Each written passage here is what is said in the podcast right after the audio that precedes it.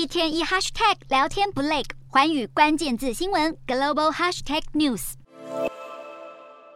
欧洲议会十日通过新法案，允许欧盟执委会阻止受到政府补贴的外国公司参与欧盟企业的收购或标案。这个法案被认为是在针对中国企业而来，因为中企经常获得国家大力补助，对欧盟市场而言立足点并不公平。这个法案在去年五月提出时，相关的评估报告内容多次提到中国，并特别以过去十年中资收购欧盟多家企业的案例作为警讯。包括在二零一五年收购意大利轮胎公司倍耐力的中国化工集团，就被发现收取中国政府至少五亿人民币的补贴。报告中还提到，光是二零一六年，中国在欧盟的收购案就达到两百亿欧元。主要推动这项法案的议员韩森就多次表明，欧洲经贸往来严重缺乏公平性。对于中国的经贸影响力持续扩张，许多欧洲国家已经开始提高警觉性。像是在德国的杜伊斯堡被中国的一带一路计划规划为欧洲物流中枢，原预计要和华为展开智慧城市的合作案，如今这个计划也被喊卡。市政府官员透露，现在全部和华为的合作都已经暂停。